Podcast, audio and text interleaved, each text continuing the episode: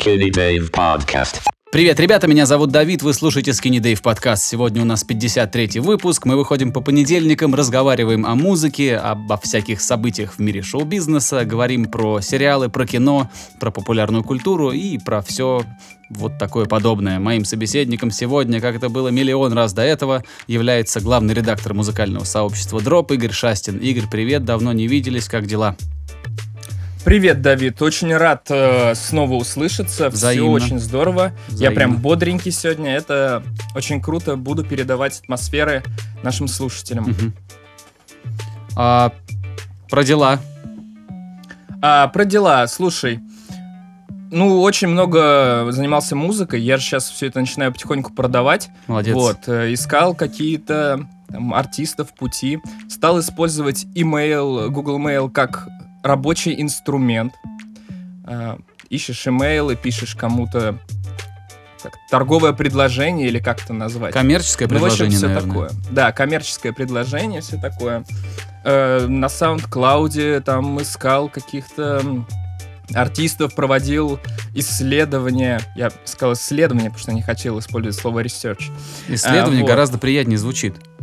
Но это же не исследование, я просто э, находил кого-то, проходил по тому, кого он фолловит, слушал, кто что делает, э, там, откапывал имейл. Кстати, может быть, кто-то, если ищет имейлы людей, э, небольшой лайфхак дам. Не, не часто люди выкладывают у себя в профиле имейл, но часто выкладывают ссылку на Инстаграм. И в Инстаграме зачастую, если это артист, у него типа бизнес-профиль, и там есть кнопочка «Написать». И она, эта кнопочка «Написать» отводит тебя к имейлу, и ты как бы можешь увидеть имейл, и потом уже взять этот имейл и работать с ним как с имейлом, а не как с Инстаграмом. Вот. Потом э, э, делали клип мы, да, ну, с Диманом, вот, про которого я очень много говорил, не хочу лишний раз говорить, потому что это уже некрасиво. Вот, Диманом записывали клип. Посмотрим, что будет, я не знаю, может быть э, забавно, может быть очень стрёмно, я не знаю. Когда-то он выйдет. Пытаться обязательно нужно. Пытаться обязательно Ну- нужно. Знал бы ты, сколько стрёмных песен и стрёмных клипов я выпустил за время, пока занимаюсь музыкой. А каждый стрёмный клип приближает тебя к нестрёмному. И Следующий будет еще менее стрёмный, и так постепенно-постепенно. Чудес вот я лично на своей практике не замечал, когда кто-то сразу начал валить круто. Поэтому сделал, публикуй, скажем так. По поводу Да, и лайфхаков и, всему- поисков имейла. А, говори, говори, Мгм. заканчивай мысль. А, да, и плюс ко всему, а, во-первых, там, не знаю, инженер, саунд-продюсер занимается одним, артист занимается другим. Все вместе вы делаете в итоге больше, аккумулируете свои силы и э, тем самым делаете лучший продукт. Это, во-первых. А во-вторых, э, ну, даже если ты сделал, может быть, не самый крутой клип, который выстрелит там на просторах, э, это все равно приятно для какой-никакой фан- фан-базы, которая у тебя уже есть. Это лишнее взаимодействие с аудиторией, это э, лишние возможные репосты и прочее, и прочее. В общем, в любом случае это очень хорошо и правильно. Вот теперь говори по поводу лайфхаков. По поводу лайфхаков, когда мне нужно было раз- разослать мое портфолио более-менее знаменитым или... Не, не более-менее знаменитым, а прям супер-супер знаменитым звукорежиссером в США. Знаешь, как я находил их личные адреса домашние? Давай.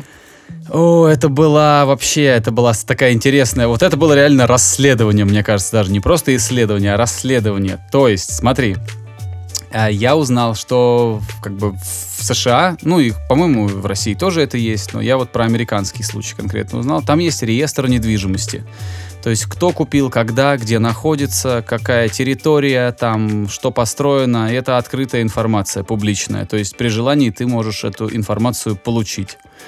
Вот, и я залез в реестр недвижимости в тех штатах, в которых находятся те режиссеры, звукорежиссеры, инженеры, продюсеры, которые мне были нужны.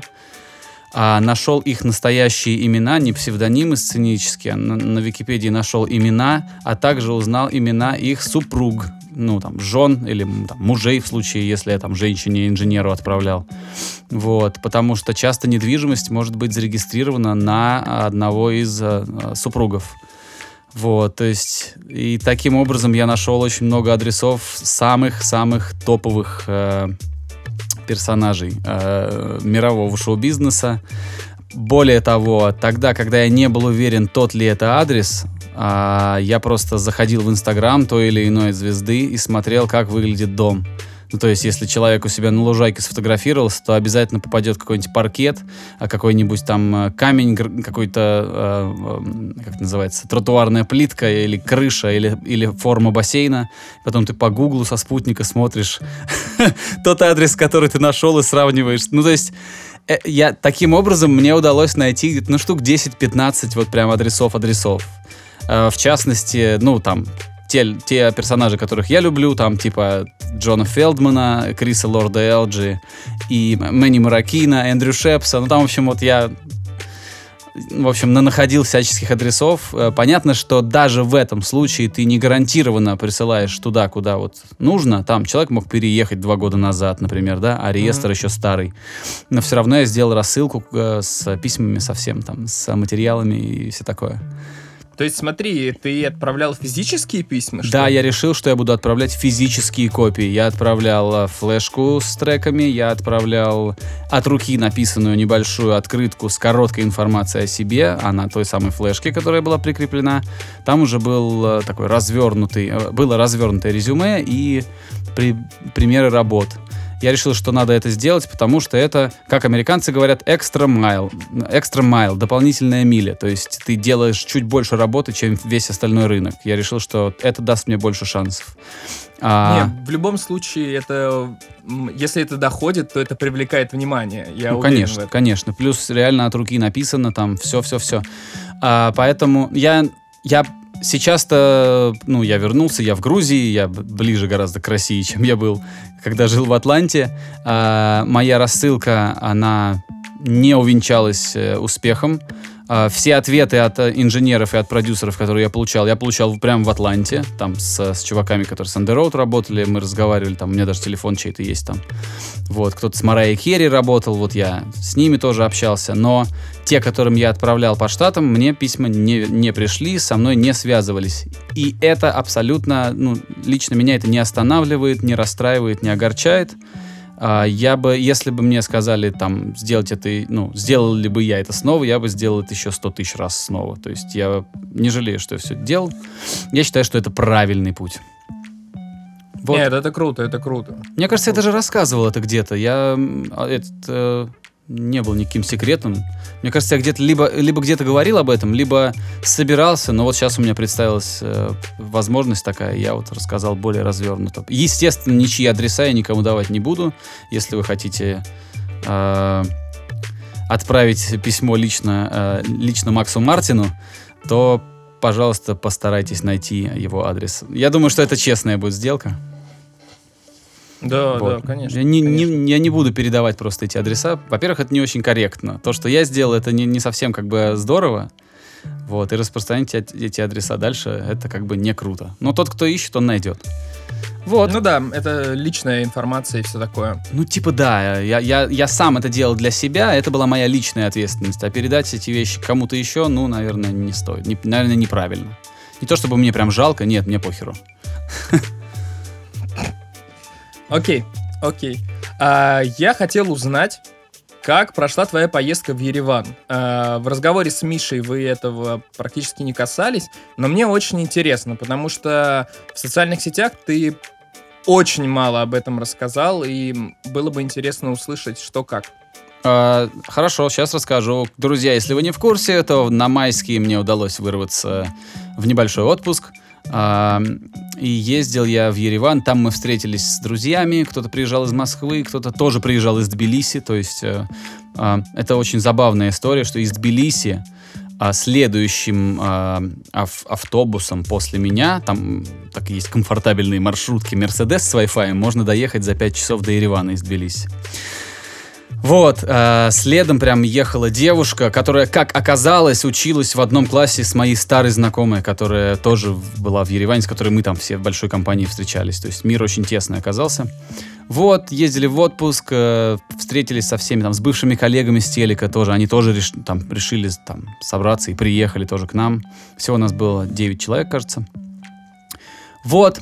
А, Что сказать? Очень много в СНГ неразоблаченных городов, которые клевые, но люди как-то в них особо не ездят. Ереван совершенно точно один из тех городов, куда нужно, можно и нужно поехать. А, это здорово, это интересно. Как и многие-многие столицы, Ереван очень прилично выглядит. Я не знаю, как выглядят остальные города Армении, но Ереван очень чистый, ухоженный, с очень хорошим сервисом. Все говорят по-русски. А, но тут э, есть и историческая причина, и геополитическая есть. Вот, то есть в, в Грузии с тобой не так охотно будут говорить по-русски. А молодые грузины по-русски э, в основном все-таки не говорят. А вот молодые армяне там да, были там, которым там, ну, ну, 20 лет, там, 25. Они русский знают на уровне, ну, почти как носитель. Вот. Круто. А, по поводу сервиса могу сказать, что обслуживание в Ереване лучше, чем в Тбилиси. А, но по поводу, например, кухни, э, грузинской кухни мне нравится больше. То есть э, обслуживают лучше, кормят не так круто. Вот. А, Ехать смотри. однозначно нужно. Ходил в музей, ходите в музеи, там вообще столько для себя интересного открыл, узнал там и про художников, и про деятелей там, ну там, а, про, про армянских художников, про, про советских э, художников армянского и грузинского происхождения. Там много всего всякого всякого интересного и на очень хорошем уровне все это. То есть выставки завораживают. Это не колхозные там какие-то музеи, которые некрасиво оформлены. Это прям потенциальные красивые такие места, куда интересно ходить любому туристу из любого из любой страны.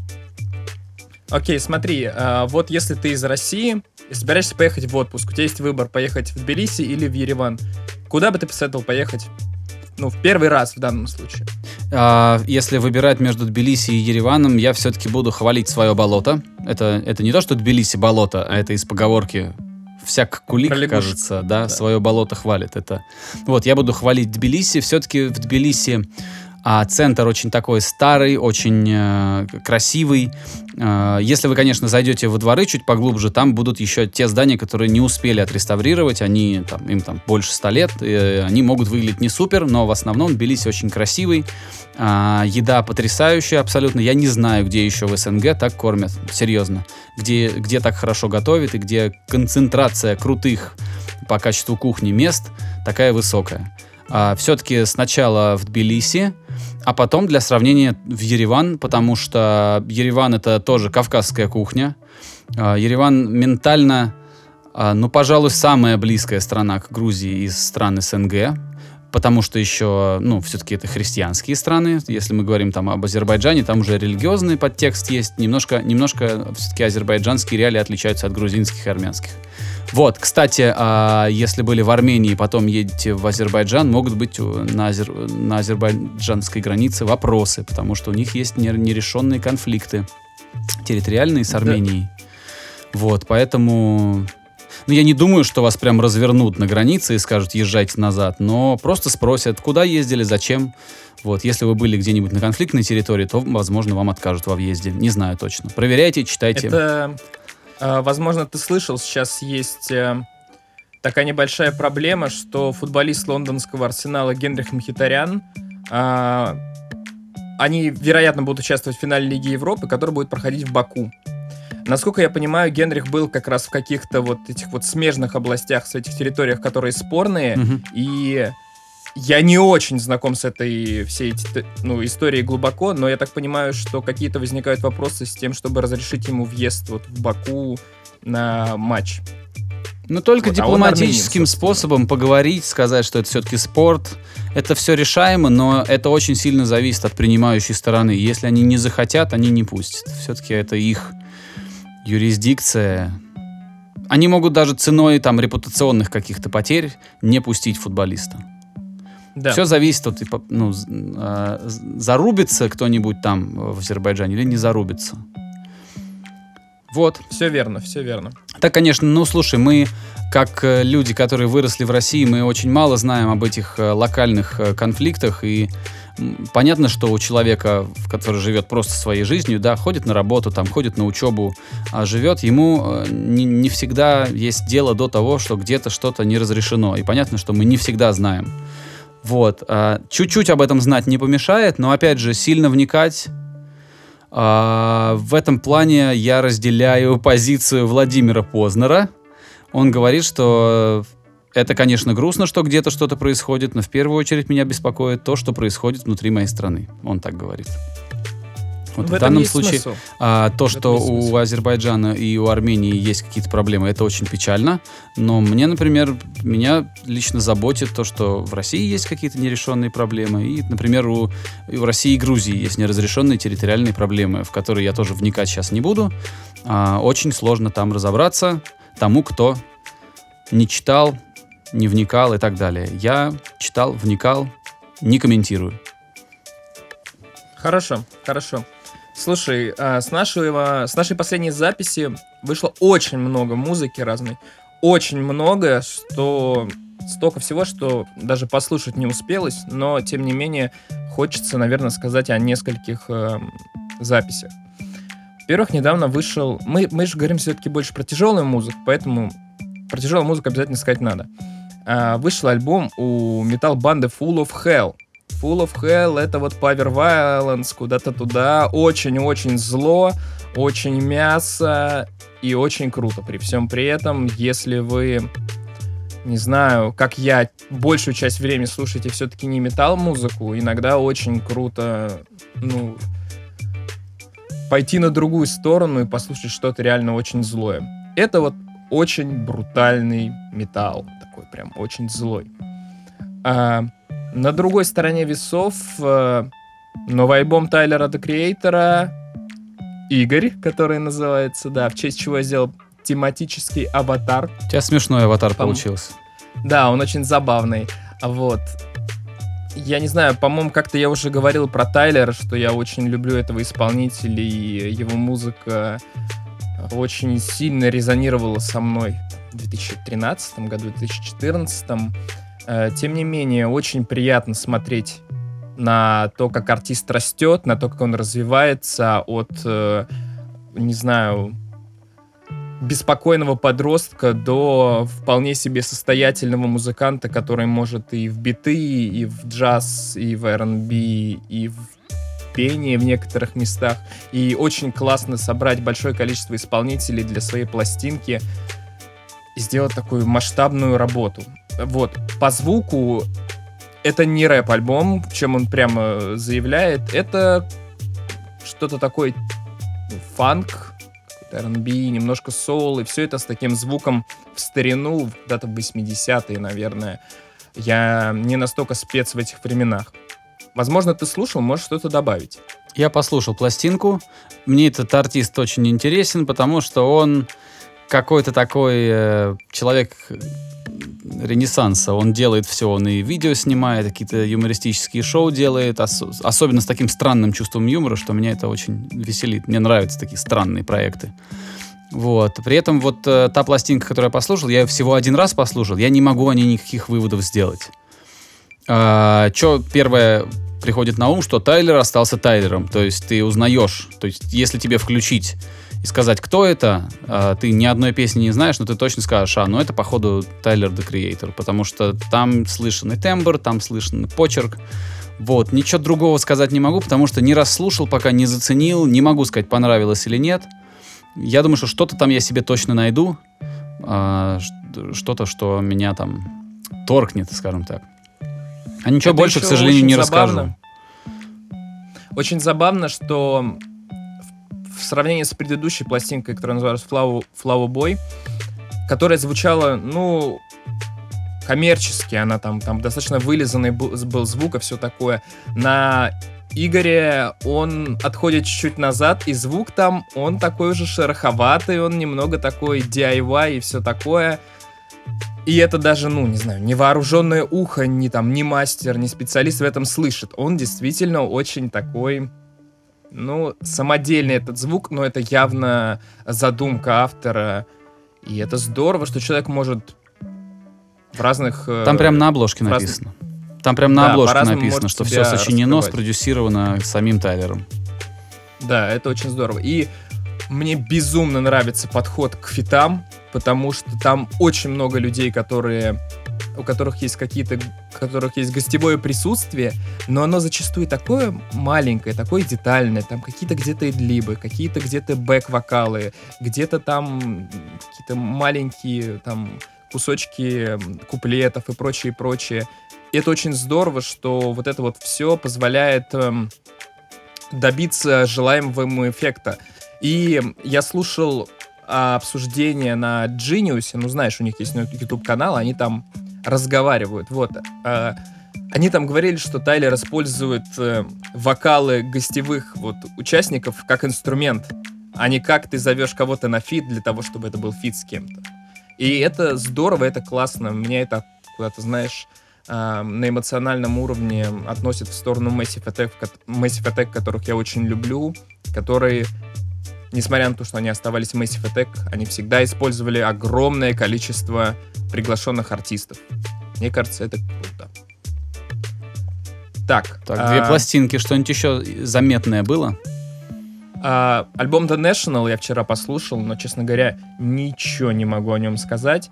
Вот, о чем я еще хотел сказать. А, произошел а, тот редкий случай, когда наши с тобой музыкальные миры, а, они столкнулись и породили очень странное, очень странную EP, которая называется Live Fast Die Wherever от э, группы Suicide Boys и Трави, Трависа Баркера. Ты слышал это? Я только видел, что это, что релиз э, состоялся, но я еще ничего не слышал. Я слышал какие-то отрывки небольшие, там прям вот, ну, в это, в сторис в Инстаграме у Баркера. А, это такая полноценная смесь какого-то панк-хардкора и трэпа. Прикольно. То есть там некоторые моменты очень напоминают, например, группу Fever 333. Мгм. А, и в целом это очень здорово, что вот такие разные миры могут соприкасаться э, и какие-то вот э, совместные работы выходить. Это, короче, это очень крутой эксперимент.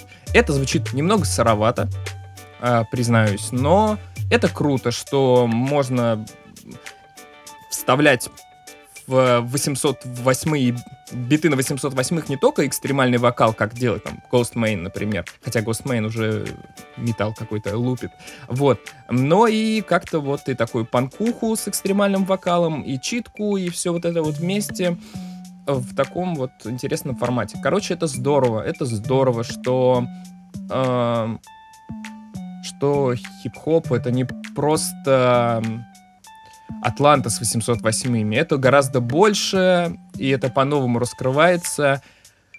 Люди, как Трэвис Баркер, тоже заинтересованы во всем этом. Круто. Круто. На самом деле Баркеру это не приносит больших денег.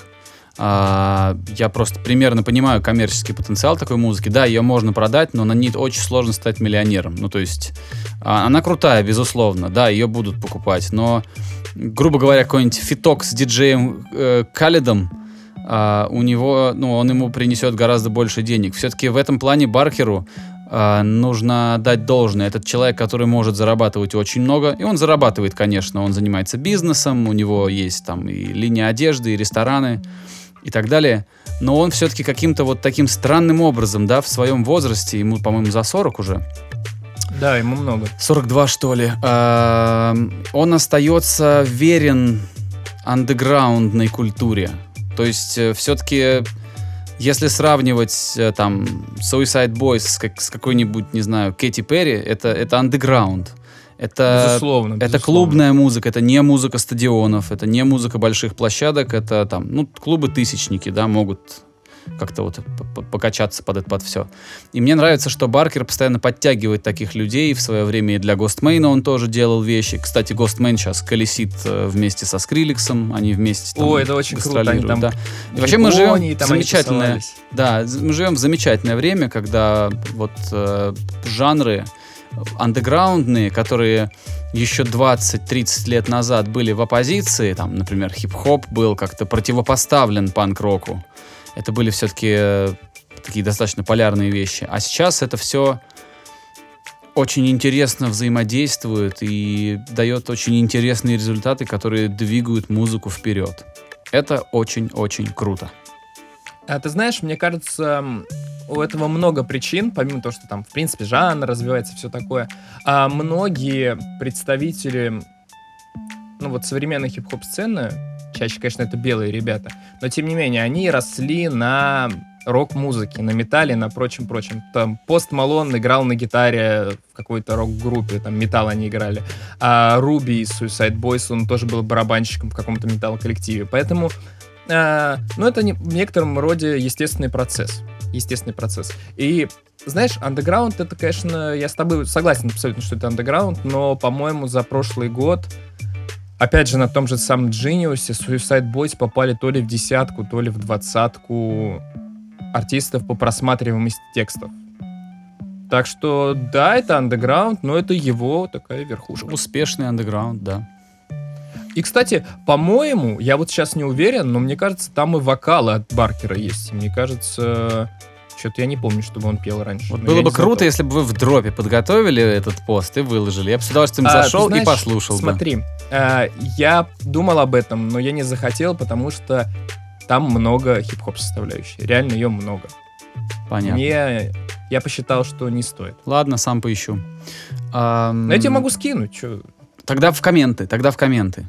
Хорошо, Потому в что мы комменты так идеально. ну, много Комменты времени идеально. этому уделили. Я думаю, всем остальным тоже будет интересно послушать, что там, что там э, один из самых э, успешных в истории рок-барабанщиков сделал с одной из самых э, любопытных современных андеграундных хип-хоп групп.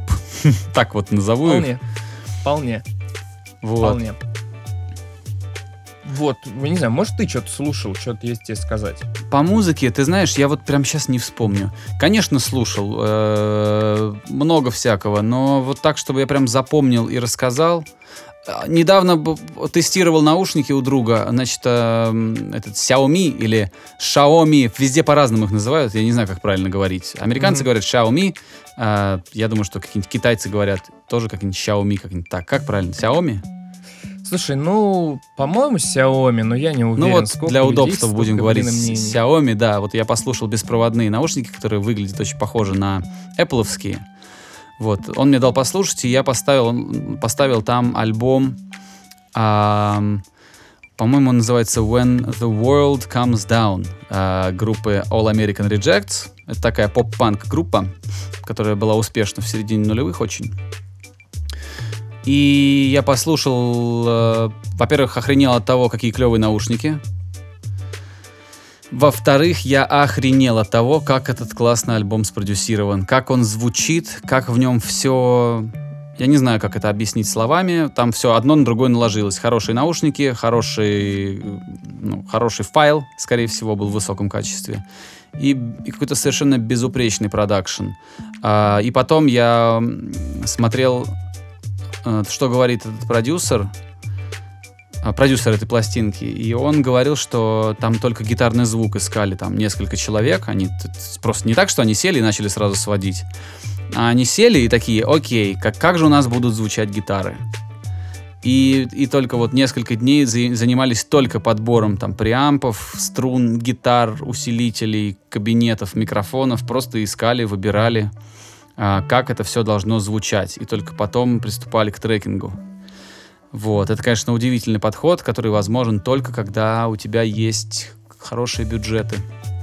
Иначе это слишком дорого, слишком долго.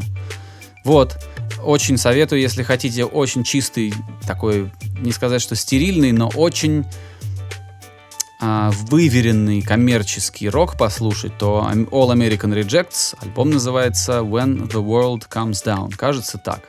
Либо у них песня так на альбоме называется, либо, либо они всю пластинку так назвали. Вот. Очень-очень мне... вот- Хорошо. вот это было музыкальное впечатление, хотя этот альбом тысячу раз слышал до этого и заслушал всю дискографию этой группы и был на концерте. Ой, слушай, это группа, у которой был какой-то клип, где он что-то там на газонокосилке на какой-то ехал, да, что-то такое? Я не помню. Последний клип, он там Про- вообще в женщину был переодет. Да-да-да-да-да, у них была песня что-то про... э, Про то, что типа он что-то там жизнь в ад превратит, и что-то там... Give you hell. Give you hell, да, да. Да-да-да-да-да. Все, я вспомнил, что это за коллектив. А, здорово, слушай, Вот, он да. неплохой. он Если неплохой. послушать с точки зрения звука, то можно прям нормально охренеть там. И это при том, что Окей. это, э, опять же, нужно отдавать себе отчет в том, что альбому уже, блин, ну сколько, лет 10-15. То есть это старая пластинка уже. По, по, совре- по, по тому, по тем меркам, как сейчас альбомы выходят, это уже пластинка-динозавр просто. И вот это тоже надо учитывать, потому что тогда даже технологий современных не было у каких-то. В общем, очень мне нравится, как там все сделано. Здорово. Слушай, думаю, о музыке поговорили очень э, здорово и очень насыщенно. Давай немножко поговорим про сериалы. Игру престолов все досмотрели, надо смотреть что-то новое теперь.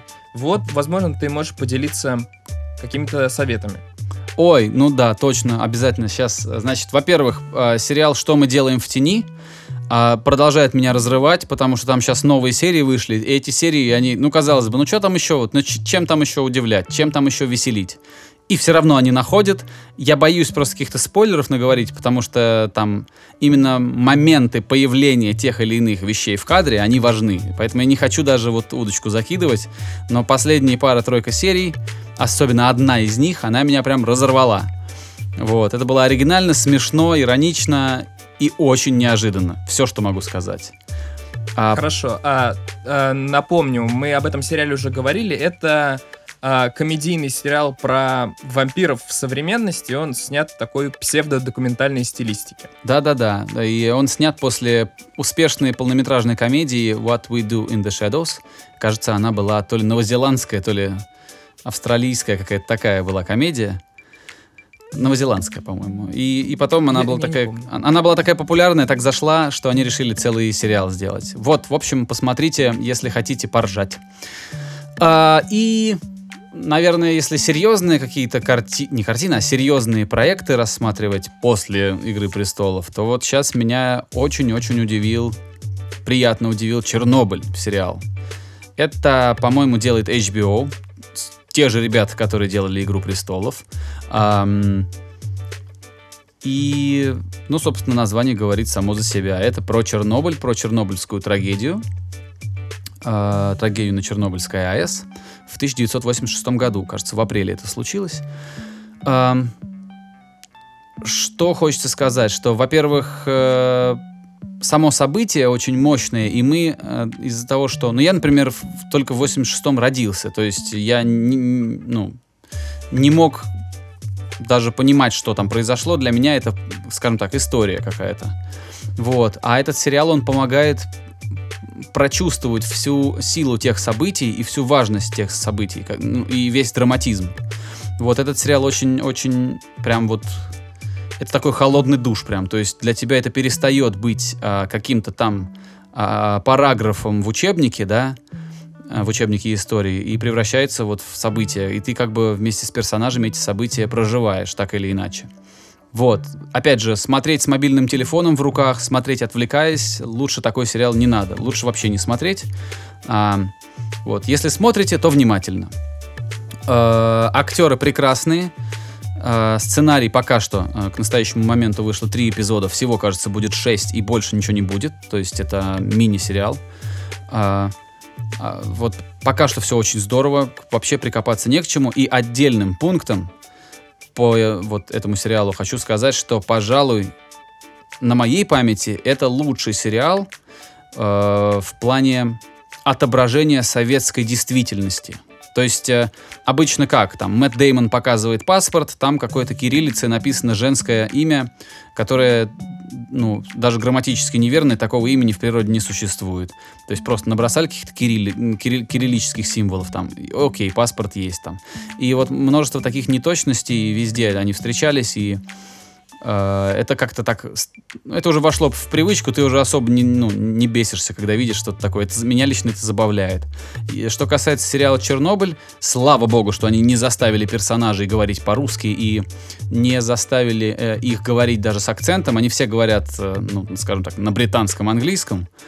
Вот. Это нормально, органично все слушается. А, тем более, кстати, э, большая часть нас, наших слушателей будут смотреть с переводом. Вот.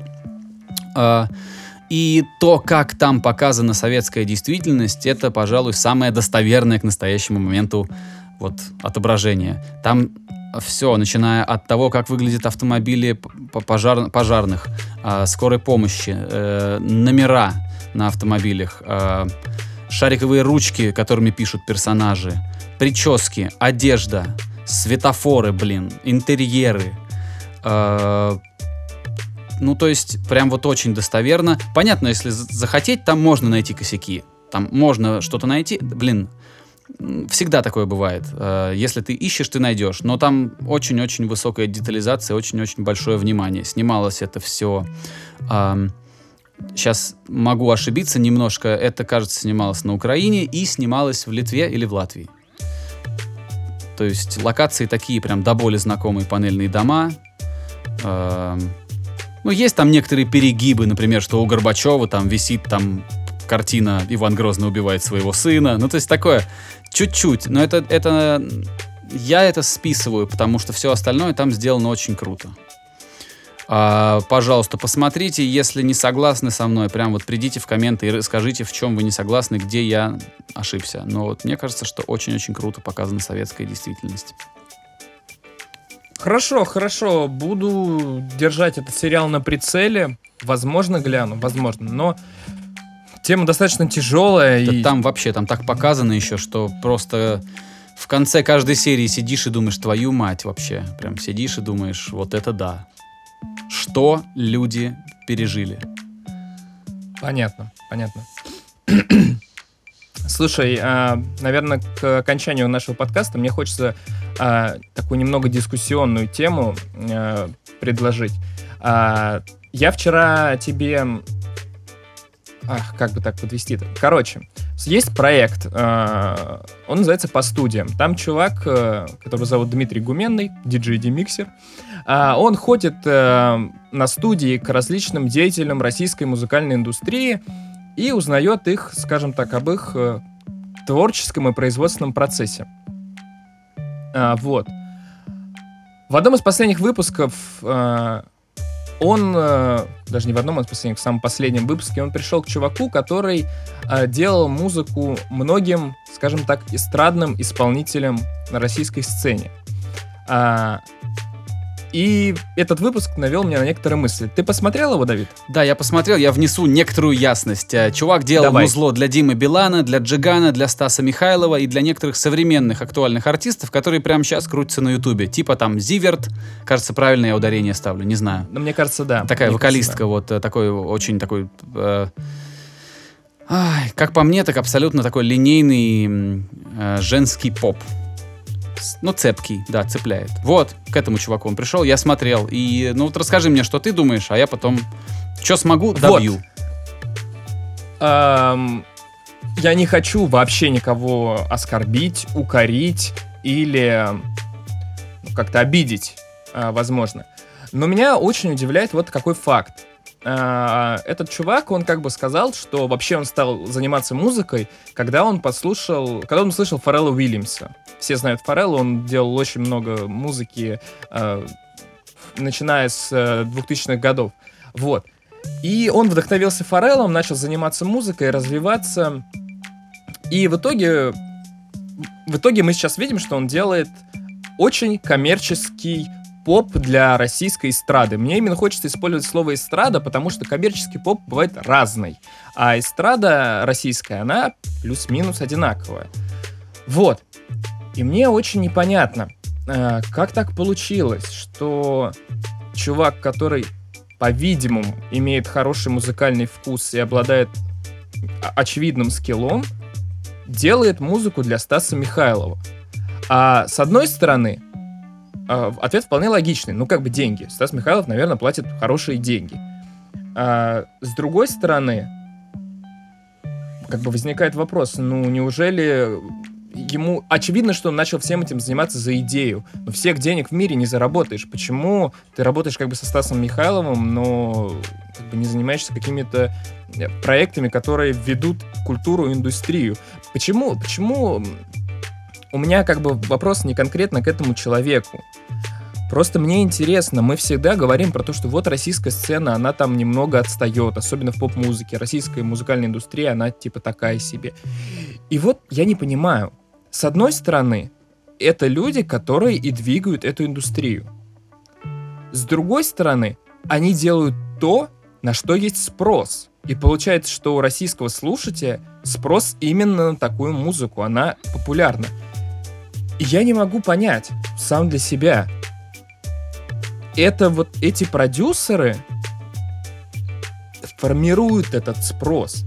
Или спрос формирует продюсеров. Я понимаю, что это вопрос о курице и яйце. Мгм. Но у меня очень сильный эм, возникает от всего этого вопрос, почему Мгм. так происходит. Допустим, я еще смотрел там выпуск с Бурита, э, возможно, ты, возможно, наши слушатели знают, это, в общем, чувак, который был в группе Бандерас, сейчас у него сольный, сольный проект, он делает такую, Карик его Э, зовут, в по-моему. принципе, я не помню, его Игорь, зовут, достаточно адекватную поп-музыку.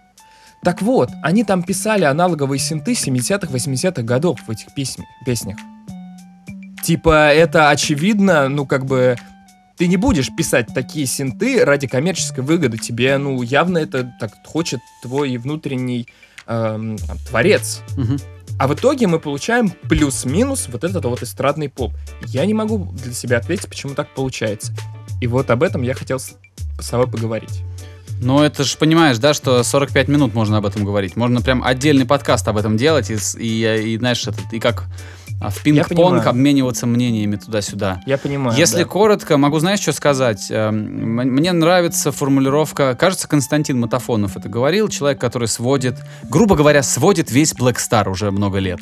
Я, понятно, что немножко преувеличиваю, там, не весь, но очень много работ он делает для Black Star, для песен на ТНТ, вот этот проект.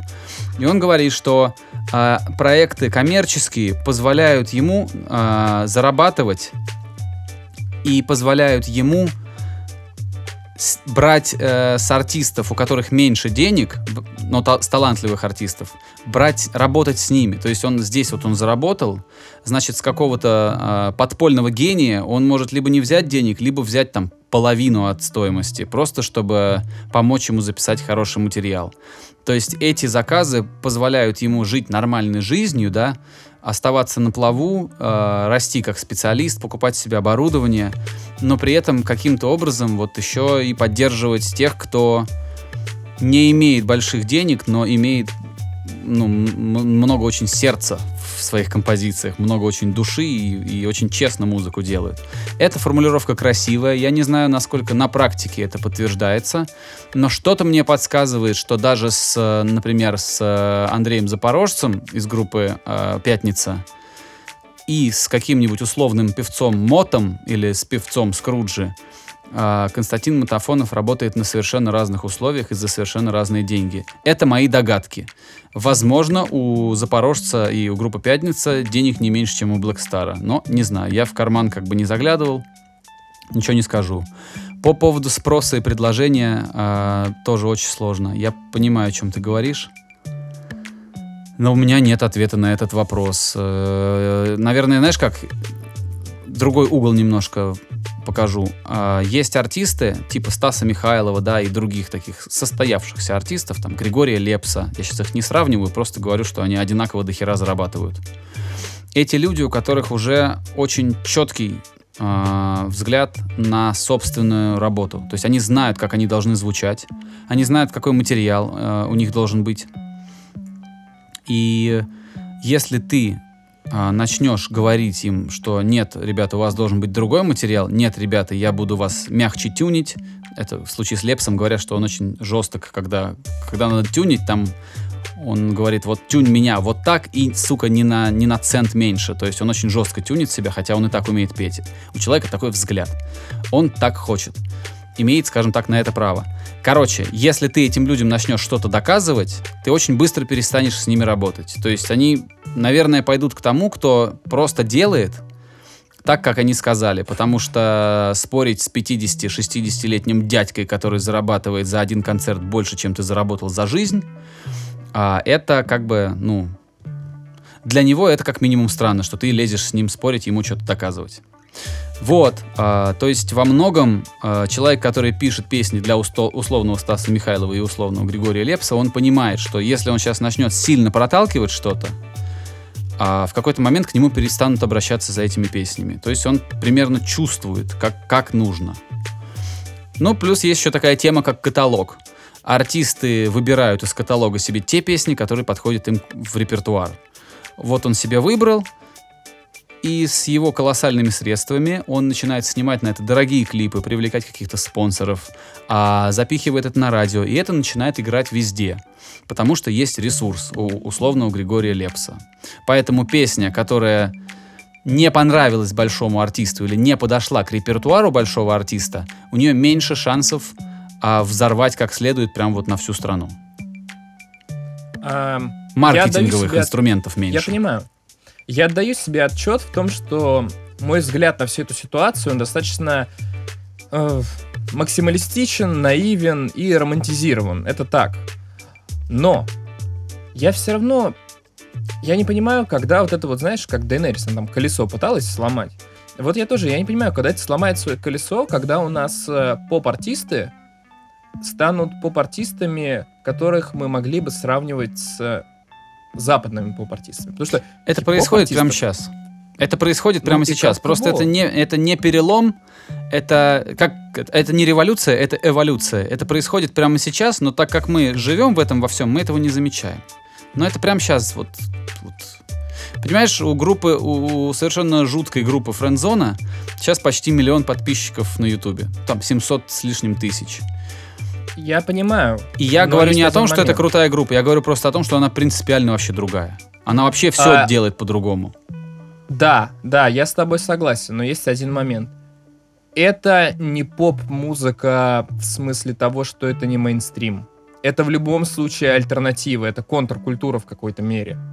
А по большому счету, все, все вот эти там, не знаю, блин, мне очень не нравится каждый раз приводить пример монеточку, но это очень хороший пример. В любом случае, певица монеточка это немножко альтернатива. Это не поп в смысле поп.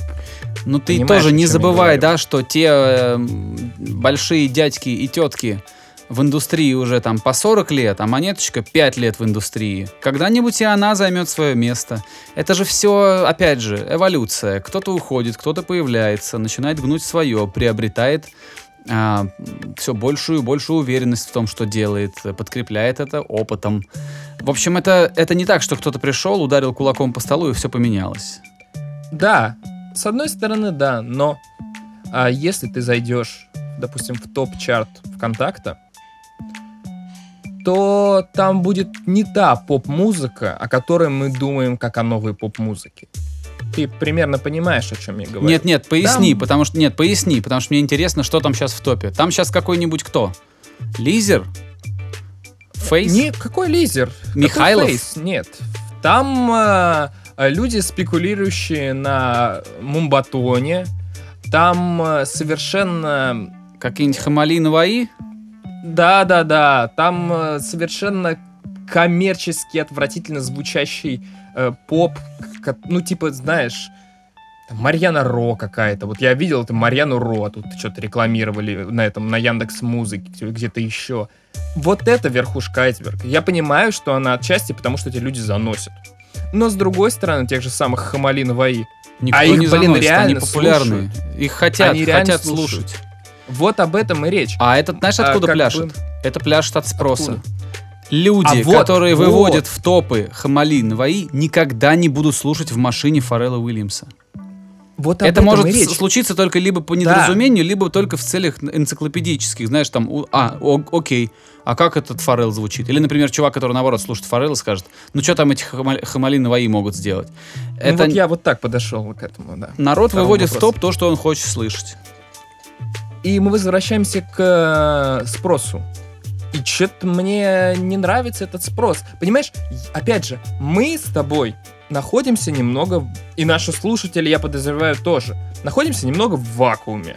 Вот Не, эта мы вся в своем музыка, собственном которая- пузыре находимся, да. Да, да, да. Она проходит мимо. И то, что мы говорим, что там взлетел лизер, допустим, что фейс, это не то, что слушают массы. Массы слушают другое. А вот почему эти массы слушают другое, почему так случилось, что а, там, не знаю, на Западе слушают, я не знаю, кого там, не знаю, вон Джастина Бибера ты хвалил новую песню. Джастин Бибер сделан гораздо более качественно, чем... Качественно сделан, но, как бы сказать, Но он не один, ты понимаешь, Джастин Это Бибер не сложно, один. Это очень сложно. Ну да, он чуть-чуть более возвышен, чем песни про то, чтобы кого-то надо пьяным потанцевать, пустить на танцпол. Я понимаю, что он чуть-чуть э, уровнем выше, но по сути это та же попсень. Да, она там выше классом. Это как бы как сравнивать, э, ну я не знаю, там питерский «Зенит» и футбольный клуб, там, «Ювентус», например. То есть А, вроде а, здорово. понимаешь, А? мы должны стремиться к тому, чтобы мы могли сравнивать клуб «Зенит» с «Ювентусом». Так это и происходит. Он же А выступает не- более-менее удачно. Ну, ты понимаешь, а теперь тебе говорю, мы говорим про наш пузырь. Э, ма- масс... Как это назвать? Массовый слушатель. Его вообще нет дела до этого всего. Типа... А вот люди, которые делают эту музыку, возможно, спустя время они могут на это повлиять. Короче, э, одним словом, мы приложим в комментариях этот проект. Вы найдете там выпуск отдельно, о котором мы говорим, он сейчас последний там. Вы можете посмотреть и э, сами сложить свое э, какое-то собственное мнение, потому что, как уже сказал Давид, об этом можно говорить, ну, очень долго. Это прям, знаешь, И- это, об этом невозможно, не, не- выводов даже трудно, какие-то выводы конкретные сделать очень тяжело. Да. А, нету ответа. Это риторический вопрос полностью, полностью. Совершенно с тобой согласен. А, но я считаю, что... Ну, если а, мне показалось, что здесь есть что обсудить, возможно, здесь действительно было что обсудить. Ну, в комментах. Это- Я вот, кстати, предлагаю в, в комменты вынести это все. Почему нет? Почему нет? Кто-то может набросить говнеца на вентилятор, высказать свое Да. мнение, кто-то может ответить. А, если вы, друзья, все еще слушаете нас вот на, кажется, на 50-й минуте примерно, а, то выскажитесь в комментариях, как вы думаете, а, так, как надо сформулировать вопрос-то правильно. Почему талантливые э, композиторы сегодня, композиторы, которые выросли э, не на советской эстраде, а которые выросли на американском мейнстримовом, очень дорогом звуке, почему они до сих пор делают то, что в принципе идейно ничем не отличается от советской эстрады? Вот э, почему так происходит и, и- и как с этим бороться? И нужно ли? Вот. Расскажите, посмотрим, что вы там наговорите. Может быть, где-нибудь тоже вступим в словесную перепалку с вами, разругаемся вдрызг. Ну, я не думаю, что мы разругаемся. Да я специально это говорил. кликбайтер. Ладно, э, давай прощаться со всеми. Вот. Мне кажется, у нас сегодня очень неплохой выпуск вышел. Так, ладно, ребята. э, не забываем поставить лайк, там, сделать репост, возможно. Не забываем про то, что мы есть на iTunes, и там э, CastBox, YouTube, вот это все, где вам удобнее слушать. Да, не забывайте как-то проявить свое внимание к нам, потому что это очень важно для нас, как для создателей вот этого всего дела, в частности для Давида. А, да, не прощаемся, услышимся в следующих выпусках, будут новые интересные темы. А, до скорого. Да, ребята, в очередной раз э, говорю вам спасибо, что продолжаете нас слушать, продолжаете вашу активность. Я вижу, что репосты у подкастов есть. Это вроде бы мелочь, да, ну там щелкнул, э, он куда-то там забрался на стену. Но вот эти вот именно такие маленькие поступки, они помогают проектам расти, особенно независимым проектам, которые никак не вкладываются в рекламу и не, не привлекают инвесторов особо. Так что продолжайте поддерживать, если вам действительно нравится то, что мы делаем. Ставьте ваши лайки, комментируйте, забирайте на стену этот подкаст. Э, Рынок очень молодой, рынок плохо развит, и есть шанс вывести что-нибудь любопытное в топы. Вот, формируйте а, спрос, скажем так. Все, всем счастливо, до следующей недели, пока. Пока-пока. Skinny Dave Podcast.